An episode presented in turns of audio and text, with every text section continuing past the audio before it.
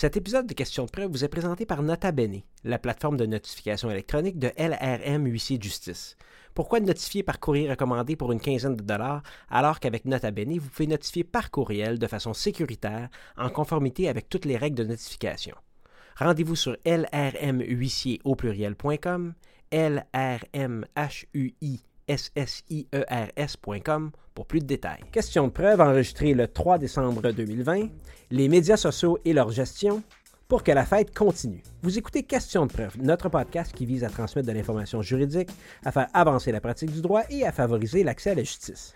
En collaboration avec Ulex Avocat et Stratège, un cabinet avant-gardiste basé à Montréal, Question de preuve vous présente une série discutant de tous les aspects du droit commercial, que ce soit les relations de travail, la responsabilité des administrateurs, la protection des marques ou les relations entre les actionnaires. Ces podcasts, avec la participation des avocates et avocats de Ulex, ont une portée commerciale générale tout en étant rigoureusement et intellectuellement stimulant.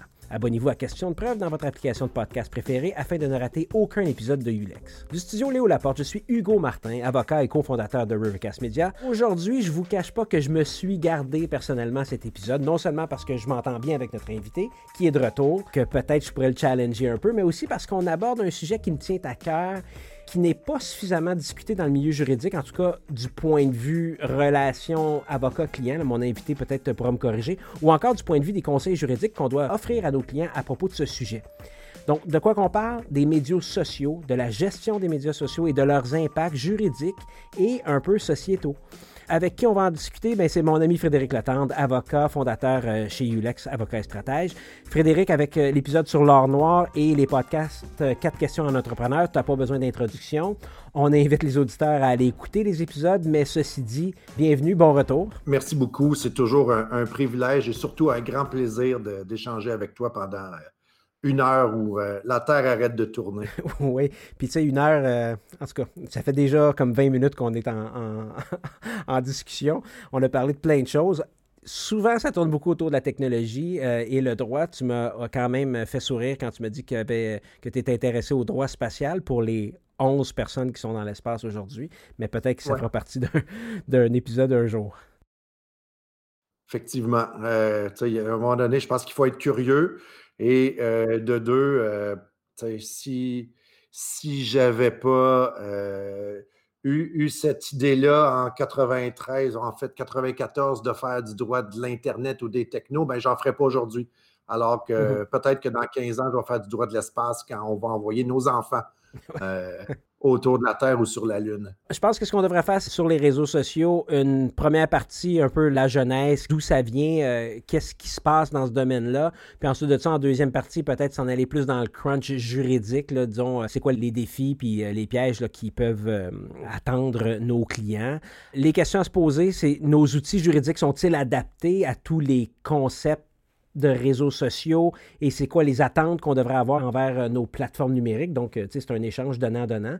Et euh, on a un peu de difficulté souvent, nous autres les juristes, à naviguer là-dedans, puis surtout conseiller nos clients qu'est-ce qui est faire et ne pas faire. Je suis d'accord avec toi, c'est un enjeu important. Écoute, d'entrée de jeu, puis je ne vais pas essayer de divulgacher le reste de l'entrevue, mais je pense que notre système juridique est assez mal adapté en général à cet environnement là, mmh l'environnement numérique, en ce sens qu'on a affaire à un environnement qui est transfrontalier, sans frontières, et qui est instantané, mmh. qui est un peu le contraire de notre système juridique, pas mmh. très instantané. Tu as raison. Cependant, on dit tout le temps que le système juridique n'est pas vite à s'adapter, mais là, si on fait un historique, euh, on est quand même 20 euh, ans d'histoire avec les réseaux sociaux. Euh, tu te souviens du Web 2.2, 2.0, pardon, au début 2000. Euh, mais juste LinkedIn, entre autres, 2002. Euh, oui. Euh, en, fait, on, commence bien avant ça. Notre, contact comme, je dirais, monsieur, madame, tout le monde commence quelque part au milieu des années 90 dans ce qu'on pourrait appeler le Web 1.0, là, où essentiellement nos sites Web de l'époque étaient une brochure plus ou moins interactive. Mm-hmm. et pour contacter l'entreprise, ben, tu devais soit encore utiliser le téléphone, euh, je suis convaincu que certains sites web euh, indiquaient également le numéro de fax de l'entreprise. Et euh, éventuellement, des entreprises se sont mis à utiliser plus largement le courriel dans la deuxième moitié des années 90. Mm. Je dirais que pour les, avocats, un des gros, puis pour la société en général, un des, des, tournants majeurs et ce qui a vraiment commencé à nous donner des mots de tête, mm-hmm. c'est euh, l'arrivée des médias sociaux euh, au début des années 2000. Euh, tu l'as dit, LinkedIn 2002, Facebook 2004, Twitter 2006. C'est ce qu'on appelle le Web 2.0. Mm-hmm. Le Web 2.0 est né dans les années 2003-2004.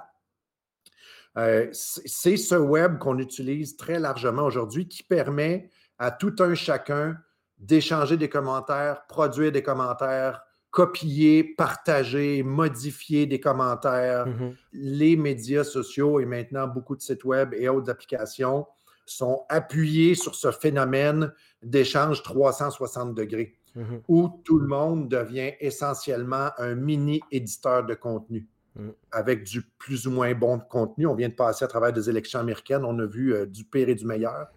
Mais tout, le monde a droit au chapitre et c'est un peu troublant. Et c'est ce qui est difficile pour nos, tribunaux à contrôler. Cependant, il y a des solutions dont on parlera un petit peu plus tard euh, aujourd'hui. On parle de contenu généré par les utilisateurs. Tu m'as indiqué CGU. Ça fait rire un peu. C'est comme n'importe qui qui peut se prendre un, micro puis peut partir un podcast. Hein? Ben, écoute, je pense qu'on est euh, deux, beaux exemples de ça. Deux, gars bien ordinaires qui décident de se parler puis de faire une émission qui va être diffusée sur le web.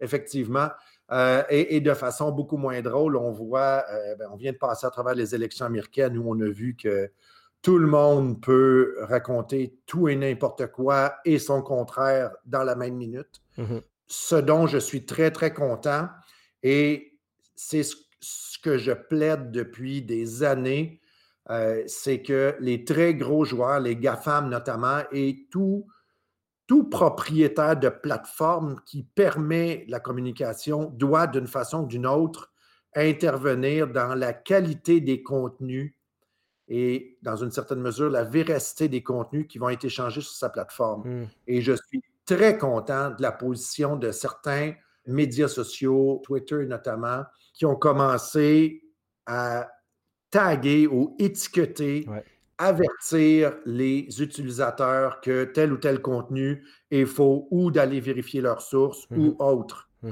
Ce n'est pas un tribunal qui leur a imposé de faire ça. C'est la direction qui a dit non, non, non, ça n'a aucun maudit bon sens. On ne peut pas laisser faire ça. Et j'étais très content de voir qu'ils sont allés jusqu'à bloquer le président des États-Unis. Ces joueurs-là, particulièrement les très, très gros, évidemment, sont des États dans l'État.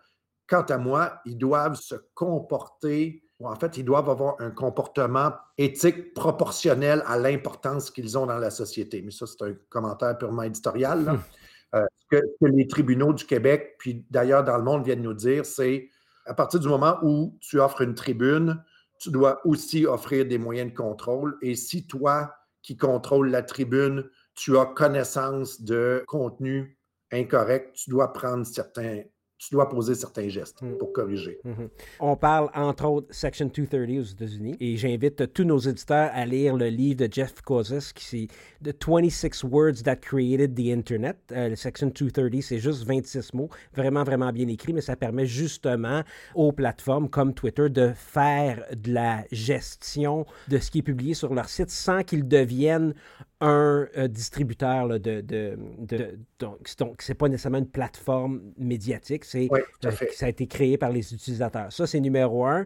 Numéro deux, ben à partir du moment où Twitter commence à taguer, ben on voit euh, l'émergence de d'autres sites. Là. Les républicains sont très forts sur Parler maintenant aux États-Unis parler. C'est comme, en tout cas, ceci dit P-A-R-L-E-R, qui s'appelle Parler. Donc, on voit que euh, le côté un peu plus radical de la branche républicaine s'en va maintenant s'époumoner sur, euh, sur la plateforme Parler.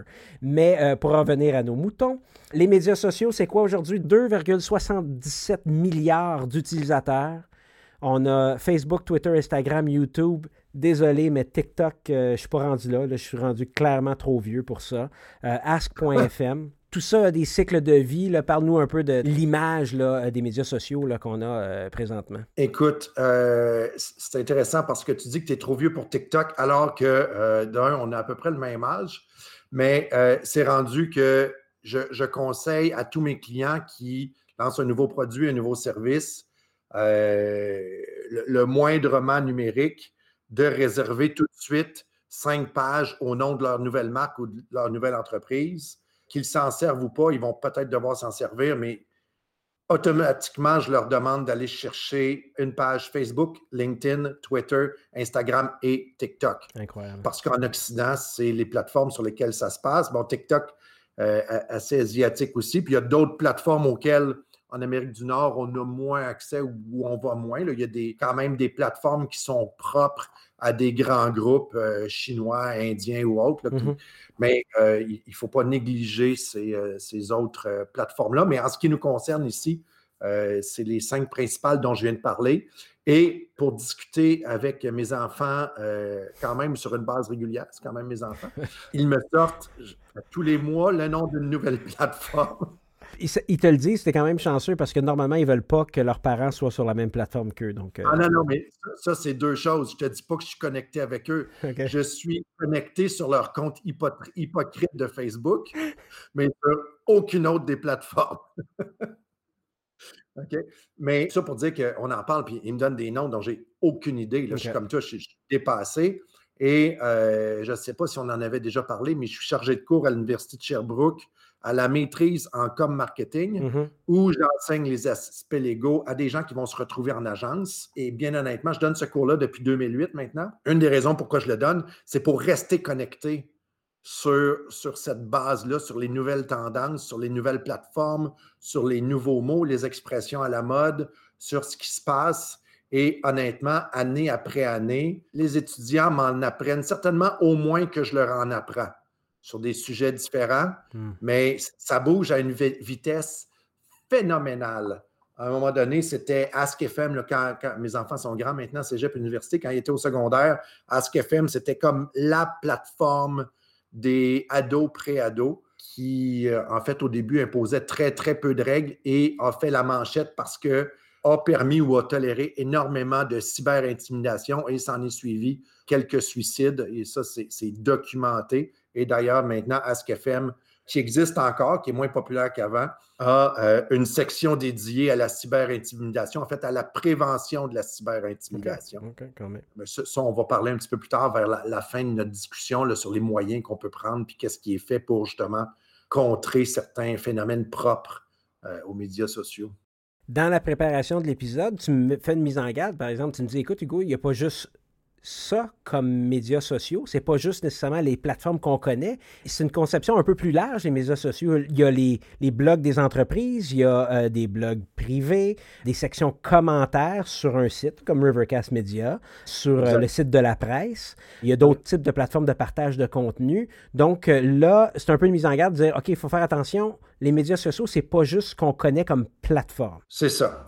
Quand je parle de médias sociaux ici, c'est effectivement une conception beaucoup plus large. C'est toute plateforme où on peut échanger nos fameux CGU, contenus générés par les utilisateurs, ou plus communément appelés les UGC, User Generated Content dans le jargon. Mm-hmm. Mais en gros, c'est toute plateforme qui permet ça. Donc, effectivement, le dépanneur au coin de chez vous a un espace, un lieu, une page, peu importe, où on peut échanger sur la vie de quartier, sur euh, peu importe, euh, la dernière partie de softball qui n'aura pas lieu parce que tout le monde est confiné, peu importe, on, donne un, lieu où on peut échanger. ben, ce dépanneur-là, le propriétaire du dépanneur, opère un mini-mini média social et a certaines responsabilités lui aussi. Comme entreprise, les, les Canadian Tire, McDo et compagnie, même chose. Et bien honnêtement, une des raisons pour lesquelles on n'a pas implanté ce type de plateforme-là sur notre site web de bureau d'avocat, c'est qu'on ne veut pas avoir à gérer l'ensemble de ces commentaires-là. Mm-hmm. On s'en remet plutôt aux plateformes traditionnelles, Facebook, LinkedIn, Twitter,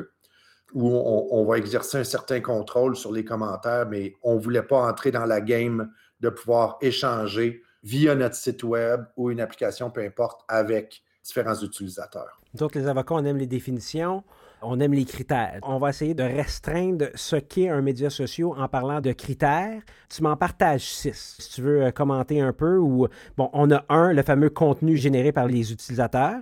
Deuxièmement, ça prend une communauté. Oui, donc ça prend du monde. OK. Et si on devait effectivement définir média social en termes techniques, on pourrait certainement retrouver ces, les six éléments dont on a discuté, que je vais nommer dans quelques instants, mais on pourrait certainement retrouver ces six éléments-là dans la définition, c'est-à-dire que, effectivement, ça nous prend du contenu généré par nos utilisateurs, notre communauté. Mhm. Donc, deux, ça nous prend une communauté Mhm. qui vont échanger ces fameux contenus-là. Ensuite de ça, on a des termes un petit peu plus euh, techniques, interopérabilité, instantanéité, globalité et information. En gros, tu peux accéder aux plateformes, créer des contenus, échanger des contenus, générer des contenus, tout ce que tu veux, sur n'importe quel appareil, en fait, ton Mhm. téléphone, ta tablette, ton ordi, ton ce Mhm. que tu veux. Ça, c'est l'interopérabilité. On passe d'une plateforme à l'autre. C'est pas juste un, un journal papier. C'est pas très interopérable, Mhm. strictement sous ce format-là. Facebook qui est, est disponible sur tous les appareils possibles. Mhm. Instantanéité, ben, ça se passe de commentaires, c'est-à-dire que c'est maintenant très peu de pas en arrière qui est possible de faire. Mhm. Globalité, ben, c'est mondial. À moins qu'un un pays ou une région ou autre bloque certains contenus, ben, ta plateforme est accessible à tout le monde tout le temps. Mhm. Et enfin, information, ce sont, pas besoin de commenter très longtemps là-dessus Mhm. non plus, des océans d'informations. Ce sont des univers d'informations. Pourquoi on peut utiliser les LinkedIn, Facebook et compagnie gratuitement? C'est qu'il y a tellement d'informations qui est vendue et revendue à travers ces plateformes-là, que vous le sachiez ou non, euh, ça devient des mines d'or. Et là, on retombe dans notre épisode euh, L'or noir, qu'on a fait il y a déjà un certain temps, toi et moi. Ouais. Mais en gros, ça devient une source incroyable de profit potentiel parce que vous avez accès à une quantité effroyable d'informations, du moins ces gros joueurs-là. Ah, absolument. L'or noir, euh, l'épisode 20 du podcast Question de preuve. J'ai une question, euh, on n'en a pas discuté euh, avant euh, l'épisode.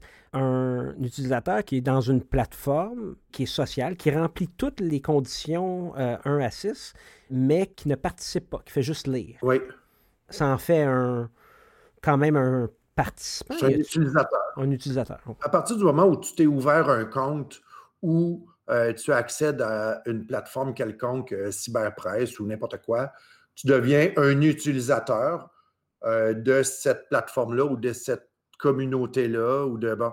euh, si tu vas là juste pour lire, ben tu es là juste pour lire puis tu consommes du contenu, tu n'en fabriques pas. Mhm. Si tu vas là pour commenter allègrement, ben, tu es un créateur de contenu. Il n'y a pas de.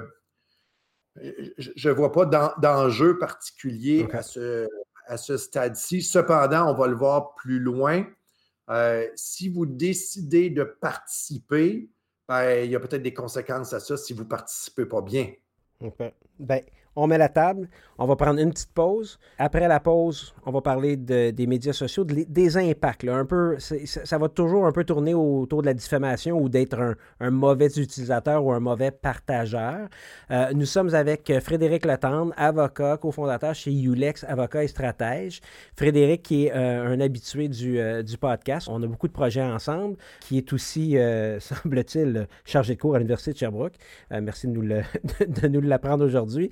Donc, une petite pause, chers auditeurs. On va revenir avec le crunch du podcast, juridiquement, les impacts des réseaux sociaux.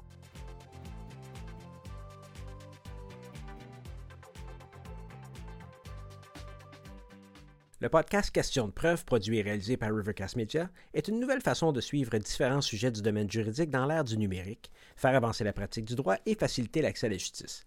Les avantages de ce format audio sont nombreux, la facilité d'accès et d'écoute, une disponibilité en tout temps, des sujets variés et pointus, une flexibilité de l'apprentissage pour un auditoire ciblé et engagé. Il ne reste que trois mois à la période de formation continue pour compléter vos 30 heures requises par les autres professionnels. La plupart des épisodes de questions de preuve sont reconnus comme activités de formation continue par le Barreau du Québec et la Chambre des notaires du Québec. Jusqu'à tout récemment, l'offre conventionnelle de formation continue était constituée principalement de formations en salle, colloques, congrès ou webinaires à saveur de cours magistrales. Notre formule de formation par podcast permet de remplir vos obligations, pourquoi pas dans votre voiture ou en vacant à vos occupations habituelles. Faites d'une pierre deux coups. Pour les juristes qui nous écoutent, vous abonner à Question de preuve est gratuit, mais c'est aussi une façon d'obtenir toutes vos 30 heures de formation continue pour aussi peu que 300 En effet, profitez d'un tarif équivalent à 10 l'heure de formation. Tous les détails dans la section Question de preuve du site rivercastmedia.com.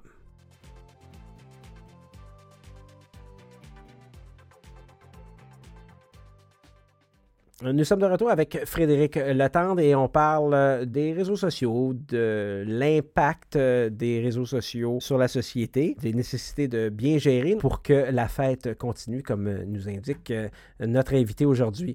Frédéric Letendre, médias sociaux, c'est fameux les, drunk tweets, tu sais, quand c'est pas le temps de tweeter puis on a deux verres dans le nez, on peut dire des, un petit peu des niaiseries. Tu commences dans la suite d'idées relativement à médias sociaux et diffamation, donc les problèmes qu'on peut dire euh, sur les médias sociaux. Tu parles de l'affaire Awada contre Magnan euh, de la Cour supérieure. C'est allé en appel, mais l'appel a été rejeté. Le petit point que tu me dis, c'est l'ère numérique modifie le rapport des citoyens à l'information. Celle-ci n'est plus l'apanage des professionnels de l'information. Chacun peut s'improviser pourvoyeur d'une information affranchie des mécanismes de régulation traditionnels.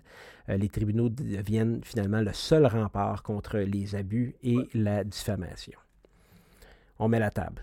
On met la table, effectivement. En fait, j'aimais bien cette décision-là. Je ne veux pas tellement rentrer dans, les détails, mais plus discuter de la dernière partie. Les tribunaux deviennent le seul rempart contre les abus et la diffamation. Mm-hmm. Et en intro, tout à l'heure, je disais qu'il y avait d'autres moyens et que je ne crois pas que le système judiciaire ou juridique soit bien euh, adapté. Je vais un peu aller à l'encontre de cette affirmation-là. Mm-hmm. Les tribunaux ne deviennent pas le seul rempart, peuvent devenir le dernier rempart, mais pas le seul. En ce sens que les plateformes de médias sociaux, euh, les plus grands, Facebook, LinkedIn et, compagnie, ont mis en place depuis plusieurs années et ont resserré encore récemment les différentes règles d'utilisation, les conditions d'utilisation de leur plateforme et, comme on l'a vu dans les élections américaines récemment, sortent de plus en plus les dents et mettent de plus en plus leur culotte pour dire ça c'est acceptable, ça c'est pas acceptable.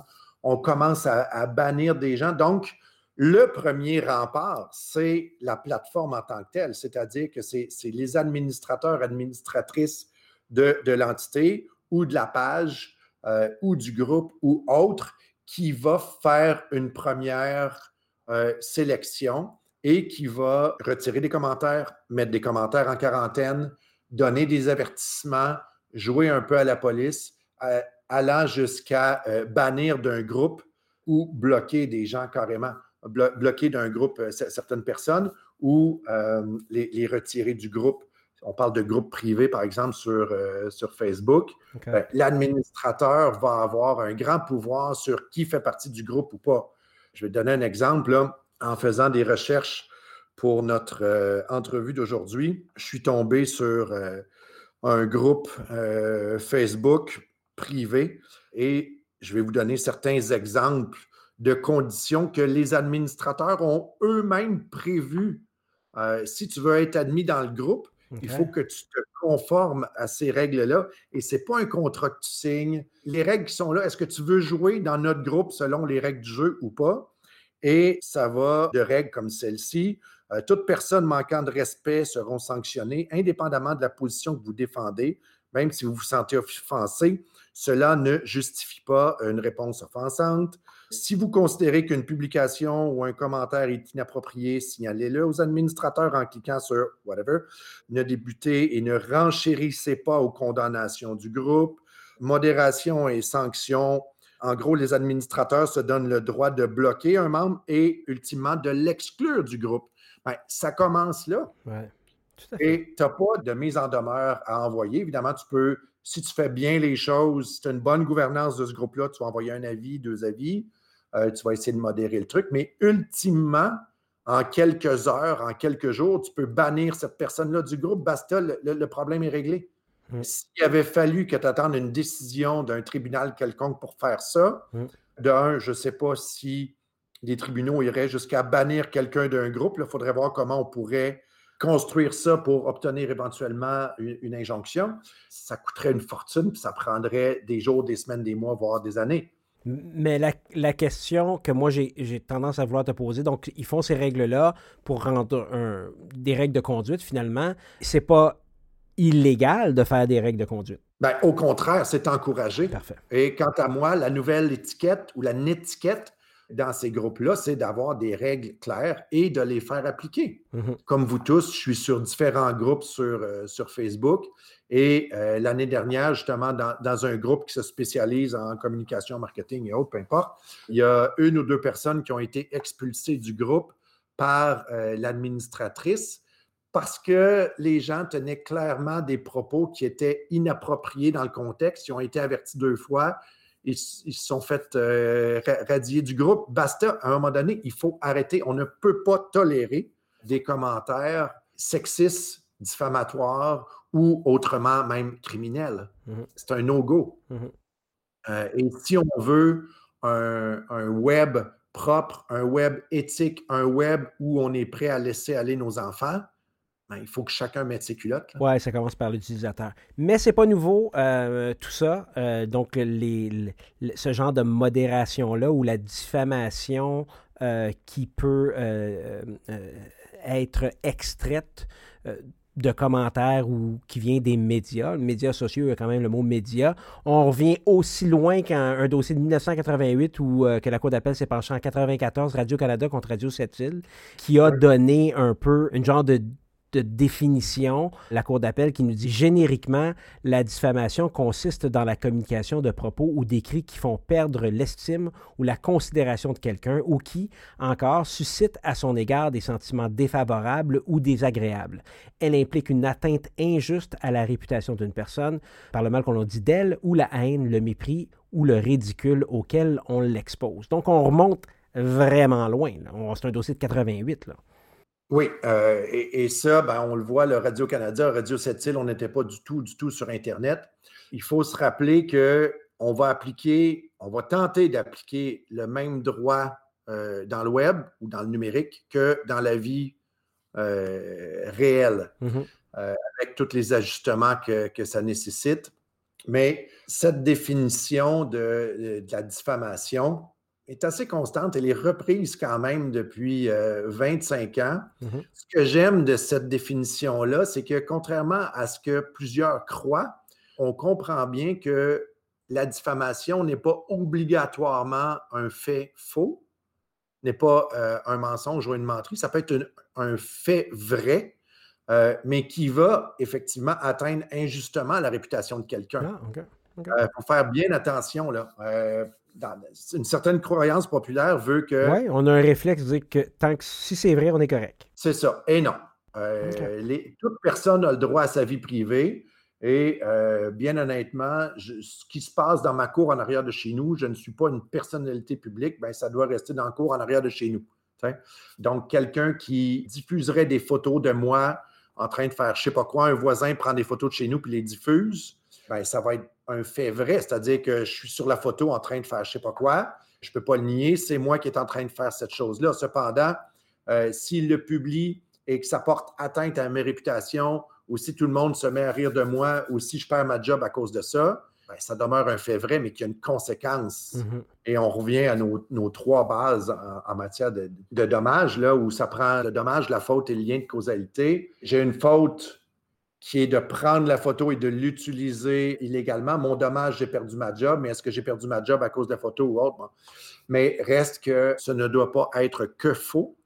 Primo. Secondo, notre bulle de vie privée varie en fonction de qui on est. Je ne vois pas pourquoi demain matin, on fera une caricature de moi dans la presse, alors qu'on s'attend tous à avoir une caricature d'un ou l'autre de nos premiers ministres, ministres ou personnalités bien en vue du Québec ou du Canada. Mhm. Tu t'attends à ça. Comme individu, comme kidam, tu ne peux pas t'attendre à ça. Ce ne serait pas raisonnable.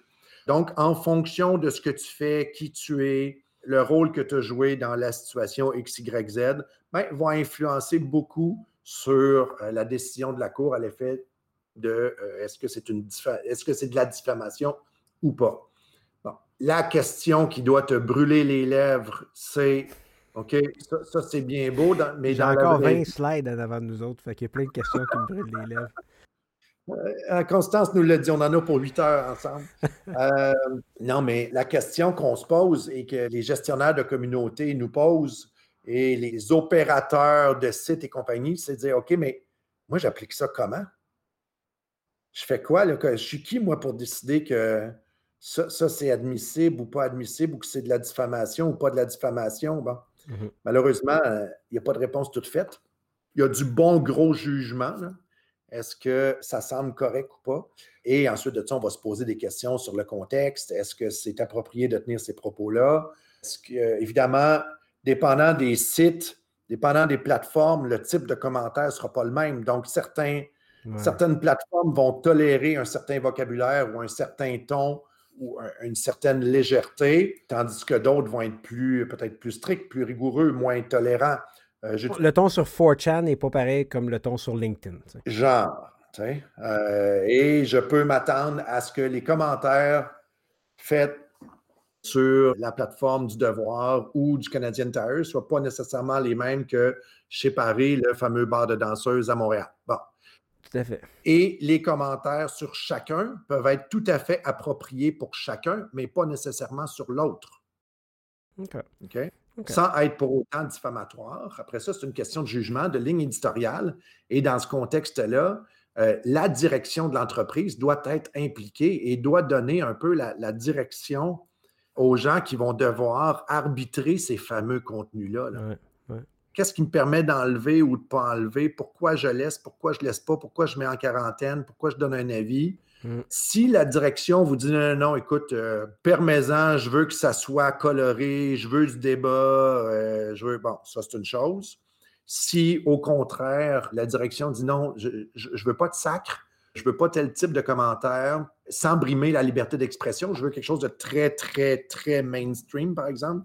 Très respectueux, mais on, peut mettre en place des, logiciels qui vont même filtrer euh, certains types de mots et qui vont mettre en quarantaine automatiquement certains commentaires. Hmm. Le problème dans notre clientèle, euh, soit chez vous, start-up ou des plus petites équipes, c'est que normalement, on a souvent, pas, peut-être pas normalement, mais souvent, on n'a pas de personnes ou d'équipes dédiées à la modération. Et là, donc, ça devient un, boulet pour la société si jamais, justement, les commentaires les gens commencent à s'emporter parce que ça prend rien qu'un commentaire. Ensuite de ça, le feu peut prendre aux poudres. donc, c'est peut-être euh, problématique. Il y a la diffamation.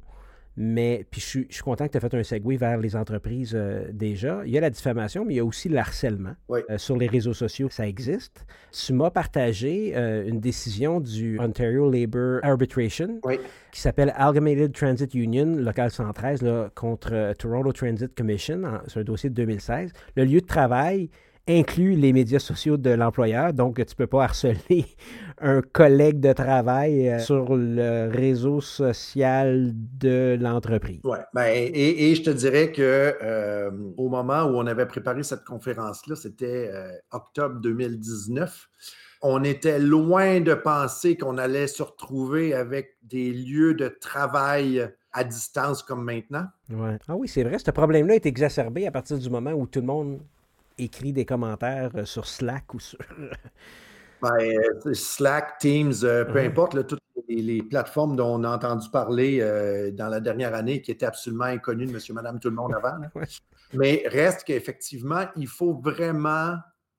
Tu sais, les, les, médias sociaux, c'est l'extension de la société. Si c'est l'extension de la société, ben, ça va être l'extension de ta maison, de ta cour, ça va être l'extension de ton lieu de travail aussi. Je ne vois pas pourquoi, en fait, des commentaires qu'on ne peut pas tenir physiquement au bureau, qu'on puisse les permettre sur le Teams ou euh, n'importe quelle autre plateforme de l'entreprise. Mm-hmm. Ce ne serait pas logique. Donc, effectivement, c'est une extension et il faut faire très, très attention. Et je ne vous dis pas que les employeurs doivent filtrer tous les commentaires qui sont faits dans tous les, les channels, les Teams, euh, les les canaux, les, ce que vous voulez, appelez ça comme vous voulez en fonction de la plateforme que vous avez. On ne doit pas, certainement pas tout contrôler, mais on doit avoir des politiques claires sur le harcèlement. Ça, je pense que euh, c'est relativement facile à mettre en place. Et juste de prévoir dans ces politiques-là que euh, les médias sociaux de l'entreprise font partie du lieu de travail. Mais là, on, vient de régler un paquet de problèmes et ça donne plus facilement aussi la possibilité à l'employeur d'intervenir le cas échéant. Parce que l'employeur peut être condamné à, payer des dédommagements. C'est ce que. Ben, écoute, si les médias sociaux, c'est l'extension du lieu de travail et qu'il euh, y a une situation d'harcèlement, ben, c'est les règles en matière d'harcèlement psychologique ou harcèlement sexuel ou autres qui vont s'appliquer, puis ça va être les mêmes dommages qui vont être euh, subis par l'employeur. Mm. mes obligations. Mm. En faisant les adaptations nécessaires. tu me partages un jugement euh, de la Côte du Québec. Jimmy Vallée, le juge, 8 janvier 2019, GB Maternité contre Justine Claveau et Annie Quentin. Je félicite le juge Vallée, premièrement, d'avoir fait toute cette analyse-là et de s'être penché si profondément sur un dossier de 12 500 Il y a aussi un petit peu de prose hein, dans cette décision-là où euh, euh, une des témoins euh, nous parle de gazouillis et de babillage. On n'a pas besoin de se, pencher, mais ça commence à être des exemples qu'on a tranquillement, que tu partages avec moi, que des dommages qui sont attribués à une société parce que là, on a un peu le contraire. C'est les salariés, les clients, les, des gens qui engendrent ou qui engagent pardon, leur responsabilité euh, à l'encontre de certaines entreprises. Donc, il y a quand même un revirement de situation aussi. C'est pas juste dans le sens euh, sur la plateforme de l'entreprise qui engendre que l'entreprise est dans le trouble. Exact. Parce que euh, ce n'est certainement pas toutes les entreprises qui ont une plateforme d'échange. Cependant, il y a un certain nombre d'entreprises qui ont à tout le moins un groupe ou une page pro ou autre de, Facebook, mhm. LinkedIn ou euh, peu importe. Dans ce cas-ci, ce qui est intéressant, c'est qu'effectivement, on renverse un peu, ou en fait, on, étend le concept traditionnel auquel on aurait pu s'attendre. Une personne diffame une autre, mais c'est la personne qui a diffamé, qui est responsable, puis basta. Ici, on va beaucoup plus loin que ça.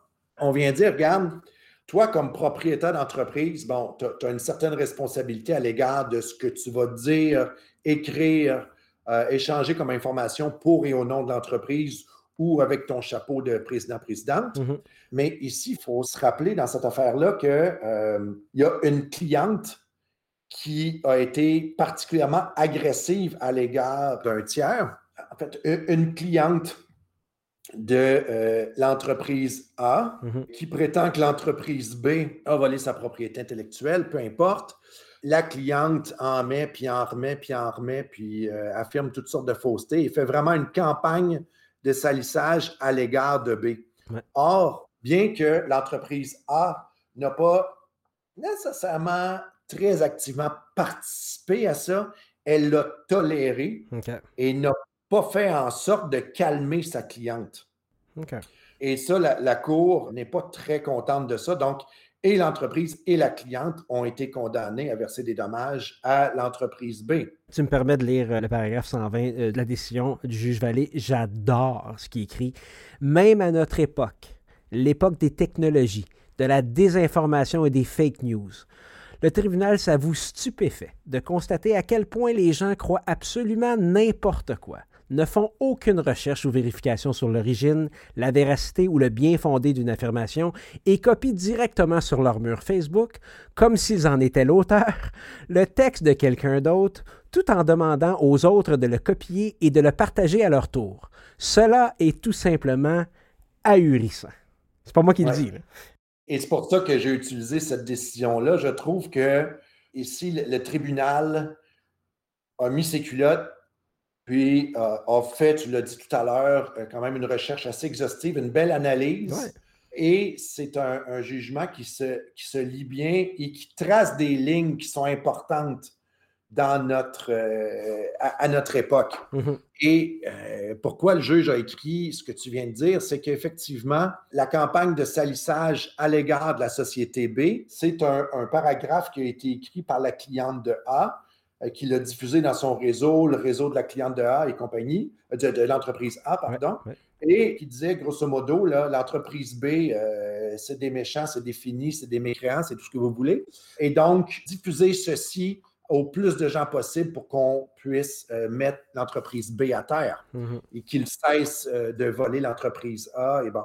Donc, effectivement, et le, le, message a été comme ça copié et repartagé quand même plusieurs, plusieurs fois indépendamment des vérifications que les gens ont pu faire. Les gens ont juste pris pour acquis que, effectivement, l'entreprise A avait un brevet ou un brevet en instance, peu importe, qu'elle avait des droits dans un objet quelconque. Et donc, parce que B vendait quelque chose de similaire, B était donc méchant et copiait les droits de A. Or, il semble que A n'ait jamais eu ces droits-là. J'adore ta euh, retenue, Frédéric. Évidemment, toutes les références qu'on fait sont dans les notes de l'épisode. Je vais laisser. Premièrement, c'est un dossier de 12 500 là, mais je vais laisser nos auditeurs aller lire la décision pour se rendre compte du produit qu'on parle ici. OK? Parce que je trouve que Frédéric fait preuve d'énormément de retenue en parlant de produits, de brevets en attente. Je vais laisser les gens lire ça. Euh, je, je m'excuse d'avoir interrompu, je vais te laisser finir là-dessus. Ouais, ben, ce que j'allais dire, c'est que quelqu'un qui veut comprendre un petit peu plus comment fonctionnent les médias sociaux et comment on peut se positionner et qu'est-ce qu'on pourrait donner comme conseil aux clients, c'est un excellent jugement avec lequel commencer. Oui, c'est vrai. Et là, tu m'en as donné un autre. Encore une fois, avec une décision, euh, à moins de me tromper, le 2000 dollars ou 2200 dollars, un, un, dossier de la Cour du Québec. Donc, on s'en va pas ici sur euh, le montant des dommages, parce que c'était pas, pas des gros dommages, si je me souviens bien. On s'en va dans l'affaire euh, Gendreau contre Fondation Corazon du Québec, un dossier de 2017. Je te laisse m'en parler. Il y a un peu de vol là-dedans, il y, a, un peu de choses, mais il y a vraiment un lien d'utilisation Facebook. Il y a plein de choses intéressantes dans cette décision-là euh, de la juge Gosselin à Québec. Oui. Ben, écoute, euh, encore une fois, je ne cherche pas les dossiers les plus spectaculaires en termes d'argent. De toute façon, on est au Québec. Euh, si je veux des, montants spectaculaires, je vais passer la frontière au sud, puis je vais me trouver de l'argent en masse de ce côté-là pour faire des, des coups d'éclat. Cette décision-là est intéressante parce que ici, on, voit comment on peut engager notre responsabilité dans une société à l'égard de propos diffamants, puis ça pourrait être d'autres types de, dommages, mais ici, on parle de diffamation. Donc, en gros, on parle d'un OBNL mm-hmm. qui, grosso modo, permettait à des individus d'accéder à un chien entraîné pour euh, détecter des problèmes de diabète et autres. je, résume rapidement. Un utilisateur de chien a effectivement mis la main sur un chien, avait signé un contrat par lequel il devait aider l'entreprise à se financer. Je passe vite sur les détails. Or, euh, ça ne s'est pas fait. L'OBNL a des problèmes financiers, contacte le monsieur en question, lui dit mais écoutez, euh, ramenez-nous le chien ou donnez-nous du fric ou bon, peu importe. L'usager dit non, non, je garde le chien. Et là, s'ensuit une cascade de commentaires absolument irresponsables et non professionnels, notamment de la part de l'organisation et des représentants de l'organisation. Ici, ce qui est arrivé, c'est que la directrice générale s'est mise à faire des commentaires assez personnels, mais sur le site de l'organisation. C'est inacceptable.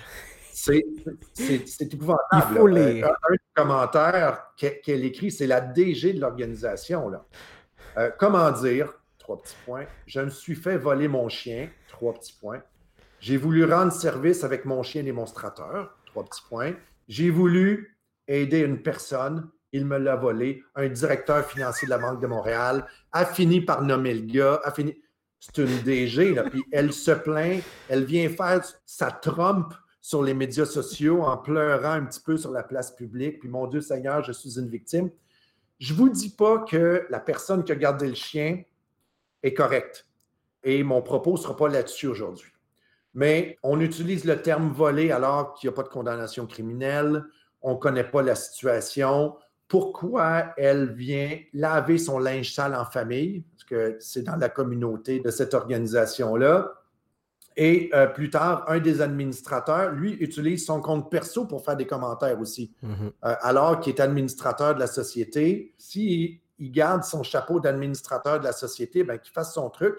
Il était mandaté par son groupe pour essayer de régler le problème, pas de faire des commentaires éditoriaux sur euh, sa propre plateforme. Donc, l'organisation, l'ADG et, si je me rappelle bien, l'administrateur aussi, ont tous été condamnés à payer des dommages à notre directeur financier de la Banque de Montréal. Mais juste s'assurer, là, c'est un dossier, c'est plutôt des commentaires sur Facebook qui ont fait boule de neige. Hein. Au départ, on parlait de 4 likes, 11 euh, partages. Euh, et tout d'un coup, lorsque, justement, quand ils sont venus personnellement et quand ils ont commencé à publier sur leur page personnelle, leur mur personnel, ça a passé sur le Huffington Post. Et à partir de ce moment-là, on parle de 275 000 internautes qui suivent la page de Huffington Post et qu'il y aurait eu des dizaines de milliers de views de ce post-là. Euh, donc, ça implique beaucoup de choses pour Honnêtement, très peu, mais c'est un peu ce que tu dis, c'est laver ton linge sale en public. Oui, ça ne se fait pas. Puis j'aime bien une des conclusions. Ce jugement-là est super intéressant, notamment à l'égard de la responsabilité des administrateurs et des dirigeants de l'entreprise, mais ça, c'est une autre question. Mais le tribunal vient, quand même nous dire euh, qu'il désapprouve l'utilisation de Facebook à des fins de défoulement ou pour faire passer sa frustration. Effectivement, que tu veuilles le faire sur ta page perso pour une question perso qui te concerne, c'est ton calique de problème. Hmm. Mais euh, à partir du moment où tu as certaines fonctions et que tu représentes d'autres personnes, dans ce cas-ci un OBNL, ça se fait juste pas. C'est pas la place, c'est pas le. C'est pas le lieu, c'est pas la plateforme, c'est pas le bon moyen, il n'y a aucune justification à ça. Là aussi, ça manquait beaucoup d'étiquettes. De classe.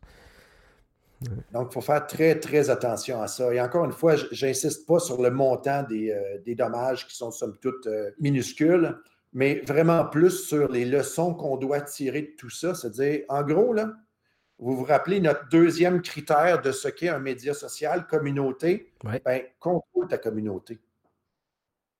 En gros, là, mm-hmm. fais attention, mets des règles en place, faites les formations internes, euh, c'est pas très compliqué. Insistez sur euh, l'éthique, insistez sur la politesse, insister sur tout ça. C'est comme ça qu'on va faire un, web meilleur. Si on revient dix ans en arrière, encore une fois, à Québec, euh, l'honorable Daniel Blondin s'est prononcé dans l'affaire euh, Suzanne Corriveau contre Cano, Canoë, le groupe Média. Déjà en 2010, on a une juge qui commence à nous dire Faites attention, chers médias. Et là, Canoë, on se souvient qu'il était en ligne beaucoup, et a dit, paragraphe 112, la décision, le Corriveau contre Canoë, le tribunal doit lancer un message à tous les médias et aux sites sur Internet. C'est drôle, hein, aux sites sur Internet, qu'on ne peut faire fi de la vie des gens sans en subir des conséquences. Donc, on commençait immédiatement à penser à donner des tapes sur les mains aux médias. Encore une fois, la juge Blondin, écoute, c'est une décision qui est assez courte, mais extrêmement recherchée. Je dois dire, encore une fois, on ne parle pas de grandes sommes, en tout cas pas pour canoë. C'est, je pense, 50 000 ou quelque chose comme ça, plus euh, honoraire euh, extrajudiciaire. Mais c'est encore une fois quelque chose qui est intéressant. On commence à parler de la charte on commence à parler d'abus, 54, hein, de l'ancien code, euh, de la Charte québécoise, l'article 49. On souligne certaines autres décisions qui ont été rendues, soit euh, OVO, filion conciliation, hein. Des choses qu'on commence à, voir, mais là, on dit, OK, on va commencer à enligner les cordes de la diffamation avec ce qui se passe en ligne. Est-ce que je me trompe? Exactement ça. On est dans les premiers jugements qui commencent à être un petit peu plus costauds de 2010. Il faut se rappeler que le Web 2.0, 2003-2004, mhm. donc là, on est en 2010, le temps qu'on utilise les médias sociaux, le temps que quelqu'un se tanne assez pour prendre des procédures et qu'on obtienne un jugement, ben, on est dans les premières décisions qui portent vraiment sur les médias sociaux. Et ici, ce qui est intéressant, c'est que Canoë, donc Québécois, avait mis en place des règles d'utilisation.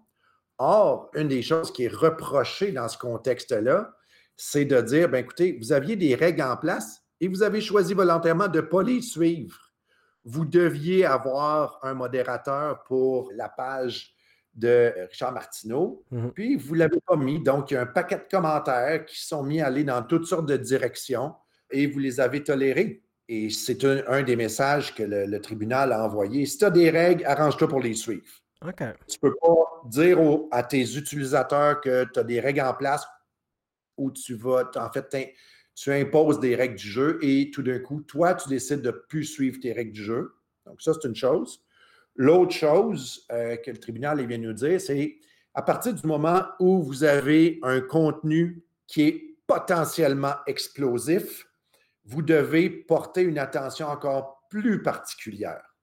Et dans ce cas-ci, on avait un mix extraordinairement explosif de une avocate qui avait, semble-t-il, été un peu raide avec une témoin mineure en cours lors d'un contre-interrogatoire, abus sur mineur, un juge qui a tapé sur les doigts de l'avocate. évidemment, Richard Martineau s'est emparé de ça, a écrit quelques lignes, a droppé ça sur euh, Canoë. Puis euh, lui est reparti, puis bye bye, j'ai fait ma job. Et là, les commentaires ont défilé. Hmm. Les avocats, c'est des ci, c'est des ça. Faut-tu absolument croire les mineurs? Et là, c'est parti dans toutes sortes de, directions. Et malheureusement pour la victime ici, Suzanne Corriveau, euh, avocate à Québec, il y avait une autre Suzanne Corriveau. Or, une s'écrit avec un S, l'autre avec un Z. Mais ici, Québécois Canoë a laissé un paquet de commentaires vrais à l'égard de l'autre Suzanne Corriveau, qui vient d'une famille d'avocats ou de juristes qui semble, disons, avoir eu de drôles de fréquentations pour des avocats, pour des humains en général, mais plus particulièrement pour des avocats. En tout cas, il semblerait que Richard a eu des drôles de fréquentations, ça c'est sûr. Ouais, c'est, oui. Euh, puis on, parlait du, frère, puis on parlait d'autres. ça. Tout ça pour dire qu'on ne parlait pas du tout de la bonne Suzanne Corriveau. Et le juge est venu dire écoutez, Québécois, pas très longtemps avant, vous avez publié des articles sur l'autre Suzanne Corriveau. Vous deviez savoir la différence entre les deux. Or, vous avez toléré des commentaires pendant beaucoup trop longtemps sur votre blog, mmh. faisant passer une pour l'autre. Et ça a pris des mises en demeure, puis ça a pris des procédures pour que vous retiriez ces commentaires-là qui étaient clairement mensongers. On ne parlait pas du tout de la même personne.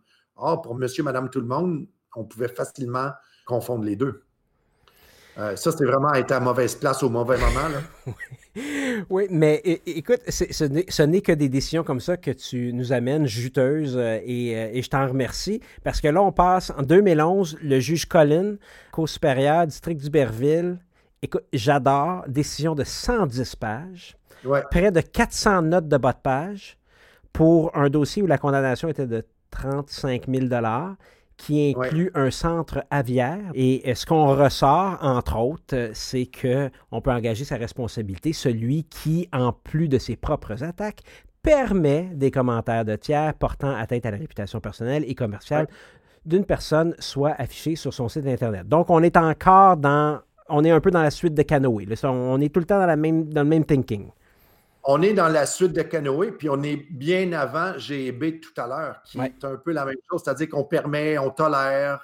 À partir du moment où vous avez un contrôle sur la plateforme, sur votre plateforme, il faut que vous preniez vos responsabilités. En gros, c'est ce que l'ensemble de ces décisions-là viennent nous dire. Mm-hmm. S'il y a un plus petit dénominateur commun à déterminer, c'est vraiment ça. Tu mets un média en place, ben gère-le. En gros, c'est, prends, tes responsabilités. Donc, aie des règles, fais-les suivre, applique-les, et tu ne peux pas euh, te comporter comme euh, s'il n'y avait aucune connaissance à tous les contenus générés par les utilisateurs sur tes plateformes. Plus maintenant. Et encore moins en 2020, 2021. Il y a les dommages. Un autre des remèdes, c'est l'injonction interlocutoire. L'injonction, plutôt, qui est possible. Tu me partages Google contre EQSTEC Solutions, 2017, la Cour suprême du Canada, qui se permet de dire l'Internet n'a pas de frontières, son habitat naturel est mondial. Ainsi, la Cour prononce une injonction ayant une portée internationale afin d'assurer de son respect partout où Google exerce ses activités, c'est-à-dire mondialement. On revient aux critères de globalité que tu nous parlais au tout départ. Et là, ça commence à avoir euh, de l'impact. Moi, ça m'a toujours un petit peu fait rire, nos tribunaux qui donnent euh, des décisions qui sont extraterritoriales. Mais, bon, rire, je ne sais pas rire, mais c'est une question d'application ensuite de ça. Oui. Ben, en fait, ce qui est arrivé ici, puis ça aussi, c'est assez intéressant, et ça pose, en fait, on, a une décision à portée extra, extraterritoriale, et rapidement, on est revenu avec des questions très, très territoriales. Je vais, je vais venir après. En gros, une entreprise canadienne distribuait les produits protégés par droit de propriété intellectuelle d'une autre entreprise canadienne. Or, le mécréant s'est mis à distribuer plus de produits ou des produits contrefaits. Tout ça pour dire qu'il s'est mis à ne plus respecter euh, la licence. Des procédures sont prises par Ecustec contre euh, le mécréant. Et du jour au lendemain, le mécréant disparaît.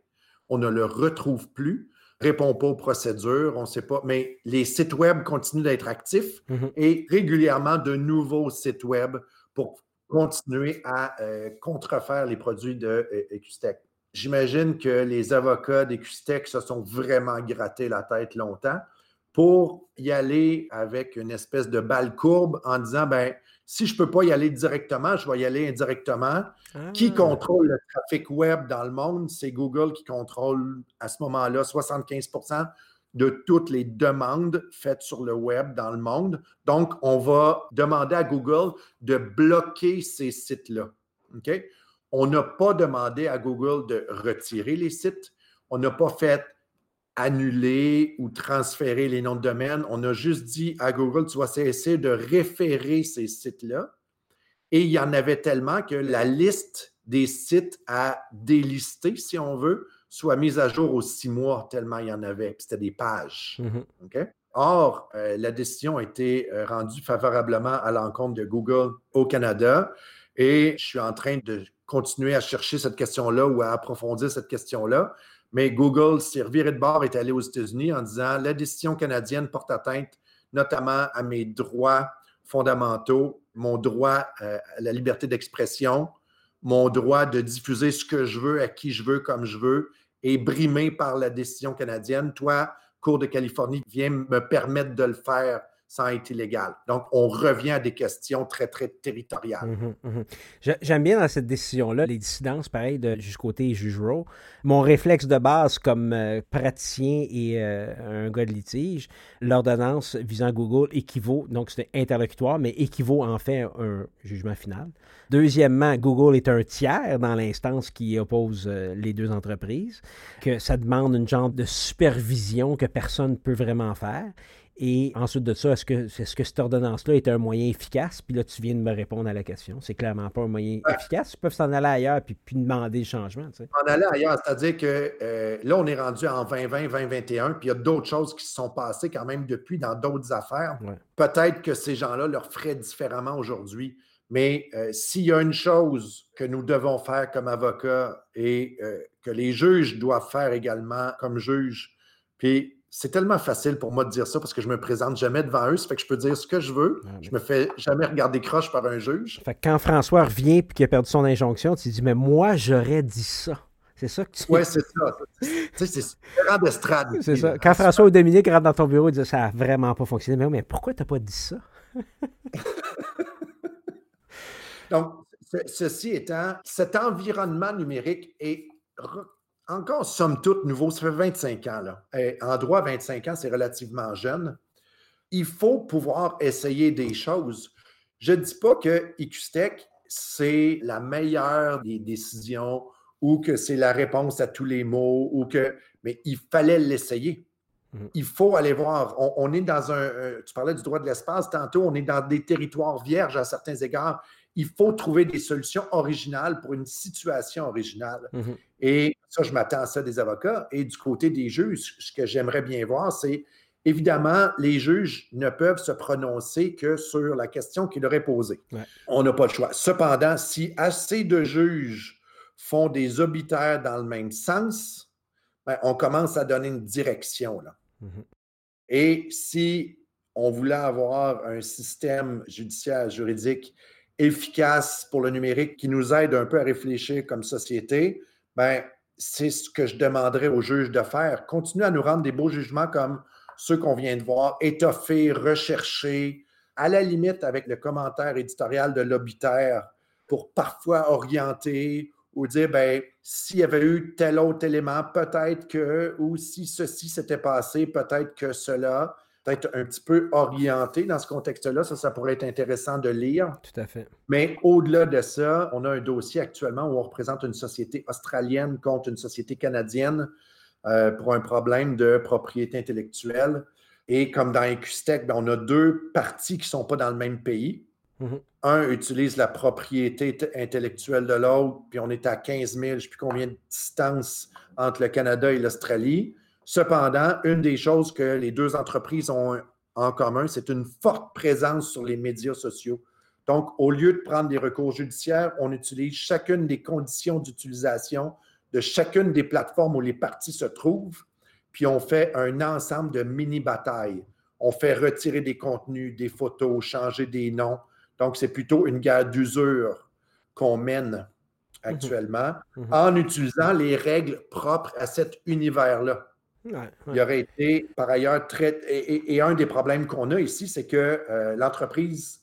Bon, j'ai une entreprise australienne, une entreprise canadienne, mais supposons que j'obtiens une injonction contre l'entreprise canadienne pour qu'elle cesse de distribuer ou peu importe au Canada à travers les médias sociaux. Elle vend aussi aux États-Unis, en Europe, en Asie, ailleurs. Faut-il que je prenne autant de, procédures dans autant de pays? Oui, mais euh, poser la question, c'est d'y répondre. c'est un peu ça. Donc, on utilise plutôt, je dirais, l'administratif ou en fait le contractuel, le contrat qui est les conditions d'utilisation pour, euh, pour y parvenir.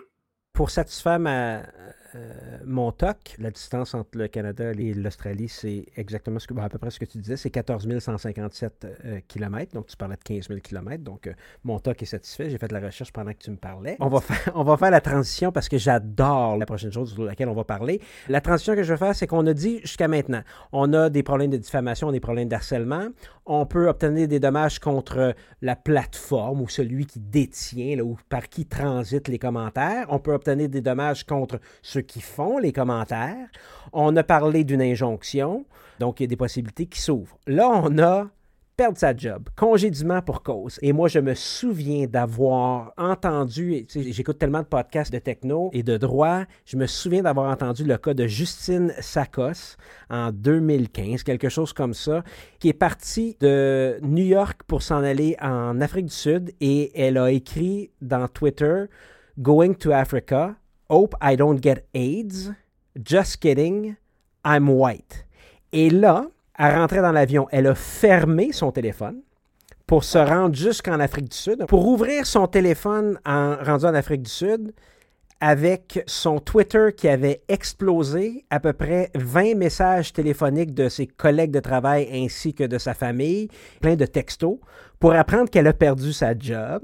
Elle a été congédiée sur le champ pour avoir fait ce commentaire honnêtement déplacé, quand même que tu peux dire c'était une blague, euh, just kidding, ou je m'en excuse. Elle avait perdu sa, job entre New York et l'Afrique du Sud. Bon, il y a peut-être un petit peu de romance là-dessus, là, mais ça ressemble un peu à ça. Donc, c'est un danger.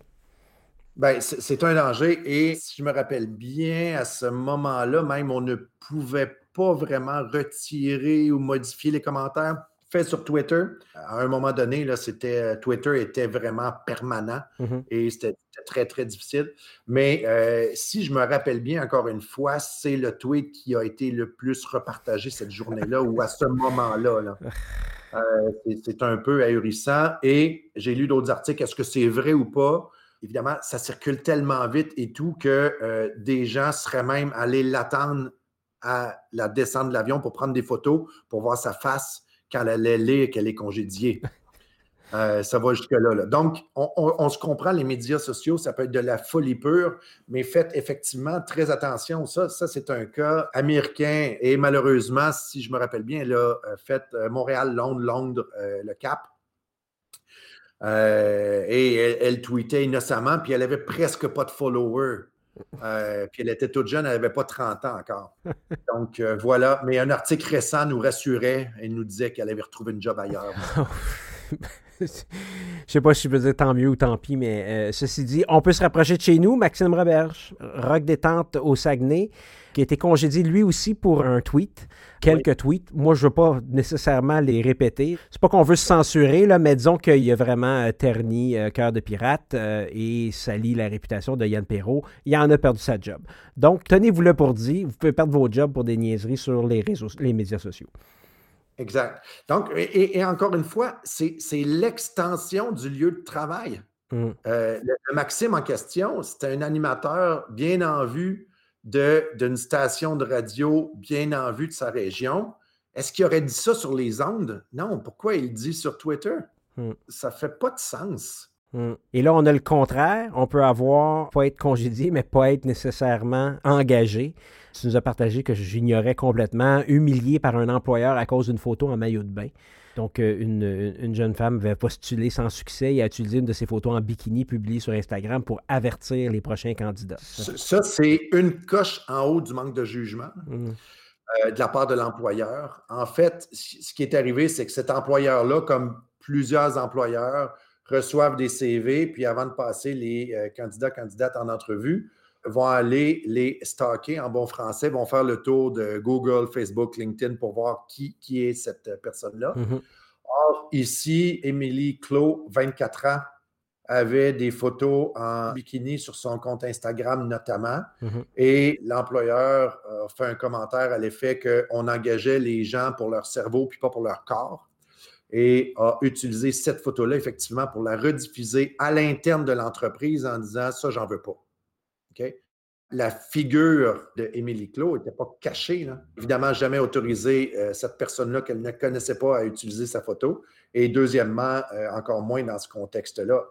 Donc, on ne peut pas aller chercher des photos comme on veut sur euh, le web ou tous médias sociaux. Mhm. Puis encore moins pour ridiculiser quelqu'un comme ici. On fait appel à toi pour nous donner les mauvais plis qu'il ne faut pas prendre.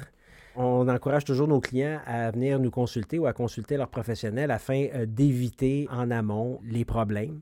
C'est quoi les mesures? Qu'est-ce qu'on fait? Bon, primo, encore une fois, c'est l'extension de nos organisations. Alors, euh, si vous avez des politiques internes sur le harcèlement, sur euh, comment se comporter au travail, peu importe, sur euh, l'utilisation des médias sociaux internes ou externes et compagnie, bien, vous, vous assurez que les employés sont au courant de ces politiques-là, que les politiques font du sens. Mm-hmm. Vous donnez quand même certaines grandes règles, euh, le carré de sable à l'intérieur duquel ils peuvent jouer. Ça, c'est une chose. À partir du moment où vous voulez jouer sérieusement sur les médias sociaux, c'est-à-dire avoir une page pro, avoir à la limite votre propre communauté sur un site web ou votre app ou peu importe, mm-hmm. ben, ça prend quelqu'un de dédié à cette question-là, quelqu'un qui a un, minimum de formation, qui va surveiller ce qui se passe, qui va contrôler. De la même façon que vous avez un chef d'équipe pour tel truc ou un responsable de tel autre truc, ben là, vous allez avoir un responsable des coms qui va jouer le rôle de euh, gestionnaire de communauté. Mhm, mhm. Ça pourra faire partie des jobs ou sinon quelqu'un du groupe de, dédié à cette question-là. Puis, euh, l'idée, c'est pas que la personne en question soit 24-7 sur les médias sociaux, mais c'est de surveiller, grosso modo, ce qui se passe et pouvoir euh, intercepter les abus quand il y en a. Ce qui est évidemment exceptionnel. Les abus sont exceptionnels? Les abus sont exceptionnels sur des sites de type euh, Canadian Tire. Euh, OK, OK, je comprends. Je pensais, je me disais, les, les abus sont exceptionnels ou pogner les abus qui est exceptionnel? Je veux dire, j'imagine qu'il y a une Les abus sur les, sites d'entreprise hmm. euh, corrects, puis la, la, majorité des entreprises au Québec, la boutique, le boulanger, un cabinet d'avocats, mm-hmm. une start-up techno, peu importe, c'est des entreprises sans, trop d'histoire. Il faut juste bien surveiller. Évidemment, plus vous allez œuvrer dans des secteurs qui sont potentiellement explosifs, plus sensibles ou autres, ben, portez une attention particulière. Le moindrement que vous êtes impliqué, on, le voit actuellement, il y a une espèce de séparation, de, l'émergence de différents groupes au Québec, notamment, appelons-les conspirationnistes et autres, les non-conspirationnistes, les bon, tout ce qu'on veut. Là, il y, a, de tout pour tous, très coloré, du meilleur, du pire et ce qu'on veut. Mm-hmm. Mais ce genre de commentaires-là se fait, généralement, se fait généralement dans des groupes, sur des pages privées ou autres.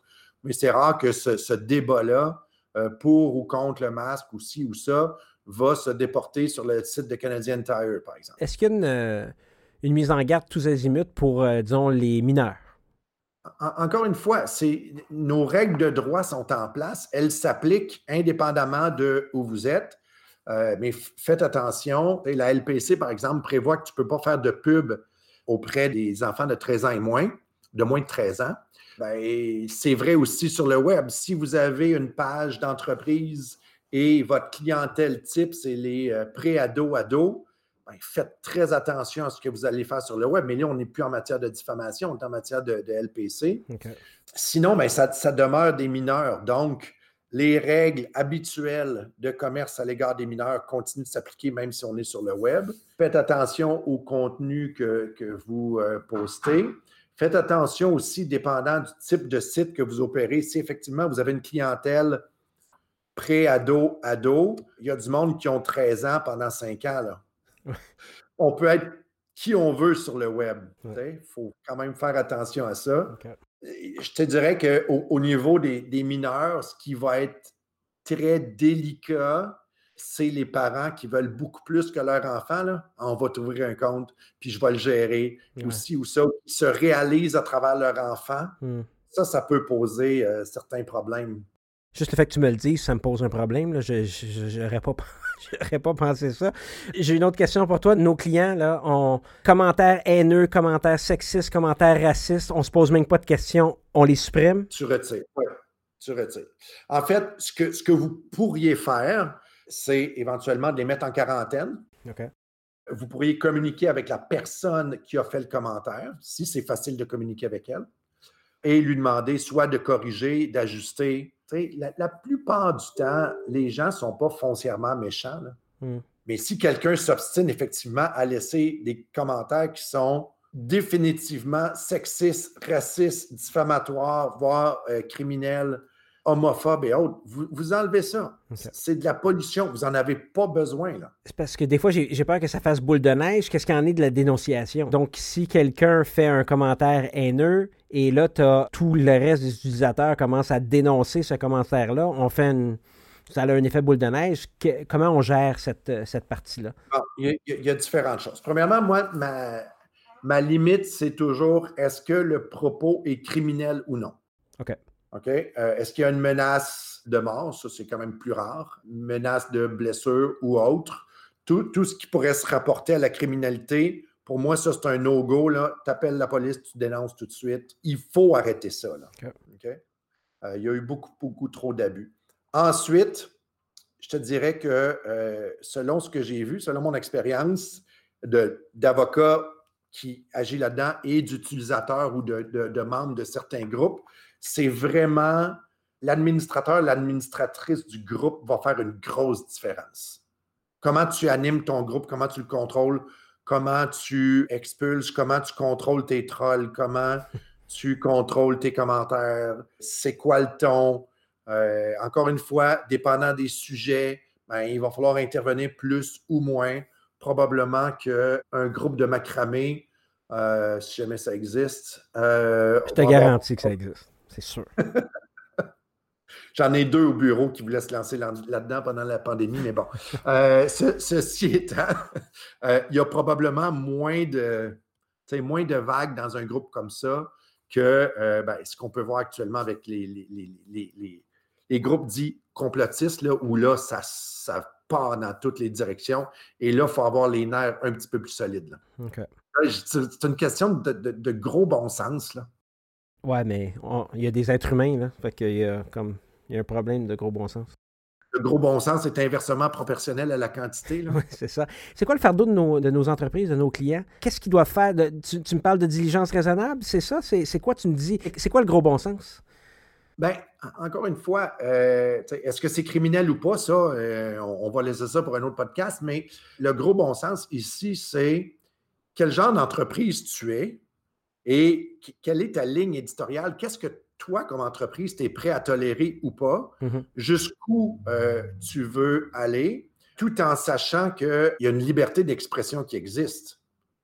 Mais encore une fois, tu sais, c'est tu vends-tu des bottes de marche ou euh, tu es un sex shop ou tu es un bar connu pour tes penchants euh, extrême droite? Le niveau de langage ne sera pas le même sur chacun des sites, donc c'est vraiment délicat. Euh, il faut vraiment ajuster. Mais une chose qui est sûre, c'est qu'à partir du moment où vous considérez que vous, sur votre plateforme, il y a un abus ou quelque chose qui est dit, qui a été changé, ne correspond pas à ce que vous voulez faire, à ce que vous êtes, vous tracez une ligne. Là. Et il y a des logiciels qui existent aussi pour aider à ça. Oui, tu parlais de Sentinelle, si je me souviens bien, quelque part. Euh, dans... On a des logiciels québécois, il y a des Européens, il y, a des, il y en a un peu partout. Et ça commence à venir de plus en plus. Soit qu'ils identifient des mots puis ils te les flaguent, soit qu'ils mettent un, un, message en quarantaine. Il y a différentes choses qui peuvent être faites aussi. Là. Euh, et, on va beaucoup plus loin que ça. On, inclut, certaines entreprises incluent beaucoup, de, plus en plus des bots pour pouvoir interagir aussi avec les gens, mais restons-en plus à l'aspect diffamation. À partir du moment où vous identifiez un certain nombre de mots ou d'expressions qui doivent être mis en quarantaine, bien déjà, on vient réduire le risque euh, d'explosion, mm-hmm. problème. Puis après ça, ben, ça va être au gestionnaire de communauté de décider si, c'est correct ou pas. Puis la liberté d'expression, si on parlait des États-Unis tantôt, la liberté d'expression au Canada est beaucoup plus restreinte au Canada qu'aux États-Unis. Aux États-Unis, il n'y a presque pas de limite à la liberté d'expression. Ici, on en a quand même. Mm-hmm. À partir du moment où tu dis, ben regarde, moi, sur mon site, je veux que tout le monde se comporte bien, un petit peu comme l'extrait que je vous lisais tout à l'heure, j'aimais beaucoup de la façon dont c'était fait la, section dans leurs conditions d'utilisation de leur groupe privé Facebook. Le paragraphe s'appelle Respect, indépendamment de votre opinion. Toute personne manquant de respect seront sanctionnées, indépendamment de la position que vous défendez. Euh, donc, je ne te dis pas que je suis pro-ci ou pro-ça ou contre ceci, contre cela. Tu peux dire ce que tu veux, mais de façon respectueuse. On encourage le débat, l'échange. Mmh. Toutes les idées sont permises, mais respectueusement. Je, suis sûr que sur un site comme Parler, dont on parlait tout à l'heure, versus Le Devoir, euh, ils n'ont pas le même degré de tolérance. non, mais je vous invite à, vous chercher un compte Parler, puis c'est peut-être ça qui va prendre la relève. Euh. Euh, on fait le 360. c'est le party présentement sur les réseaux sociaux. On intitule l'épisode Pour que la fête continue. Qu'est-ce qu'il nous faut pour que la fête continue? Donne-moi des critères, des normes claires, faciles à comprendre pour notre clientèle. Pour que ça soit, pour, pour qu'on ait un environnement plus sain, ben, ça nous prend des pratiques plus saines. Donc, ça commence déjà par soi-même. Est-ce que vous voulez vraiment écrire tout ce que vous écrivez et vous voulez vraiment publier tout ce que vous publiez? On l'a vu tantôt, ce n'est pas nécessairement une place pour euh, faire part de, toutes nos, euh, nos, colères et insatisfactions. Puis on n'a pas, besoin, pas besoin de réagir à tout tout le temps. Ça, c'est une chose. C'est de ça, comme entreprise, disons comme chef d'entreprise, qu'est-ce que vous voulez comme environnement? Euh, si vous avez un environnement sain en présentiel, ben, arrangez-vous pour que ce soit la même chose sur le web. Euh, donc, il y, a moyen de, bien sûr, des politiques, mais euh, moi, j'aime bien de la, prévention. Une fois de temps en temps, dans les réunions d'équipe, un petit briefing sur ben, faites attention à ceci, à cela, ou écoutez, on a vu tel, tel, type de commentaires faits sur les plateformes d'équipe. S'il vous plaît, les éviter. On va vous demander de ne pas commenter euh, les activités internes du bureau sur vos plateformes personnelles. Bon, ça, peut être le genre de truc. Ensuite de ça, comme employé, ben, respectez votre employeur, respectez vos coéquipiers déjà. Comme avocat, ben, essayez donc de voir avec vos clients comment vous pouvez euh, les aider à encadrer. Si, c'est aussi simple que avez-vous des politiques en entreprise, des politiques sur le harcèlement mm-hmm. en présentiel? Ben, mm-hmm. Si c'est non, ben, déjà, mettez-en une sur le présentiel, puis incluez euh, le web à l'intérieur. Si euh, vous n'avez pas de, politique d'utilisation du matériel informatique, des technologies de l'information, des plateformes, ben, c'est peut-être le temps d'en mettre une en place ou de recommander à vos clients d'en mettre ou de les accompagner dans, cette démarche-là. Euh, on, a, vu à travers les années toutes sortes de politiques comme ça qui étaient adaptées. La, la dernière en liste étant l'utilisation de la marijuana au travail. Ben, beaucoup d'entreprises ont adopté des politiques à l'égard de la marijuana. Pourquoi pas pour les médias sociaux aussi? Ce n'est mhm. pas très compliqué. Là. Mhm. Et si vous opérez, qui que vous soyez, si vous opérez une page, un site, une plateforme quelconque, établissez des règles simples mais claires et suivez-les. Donc, faire des conditions, les appliquer. C'est ça.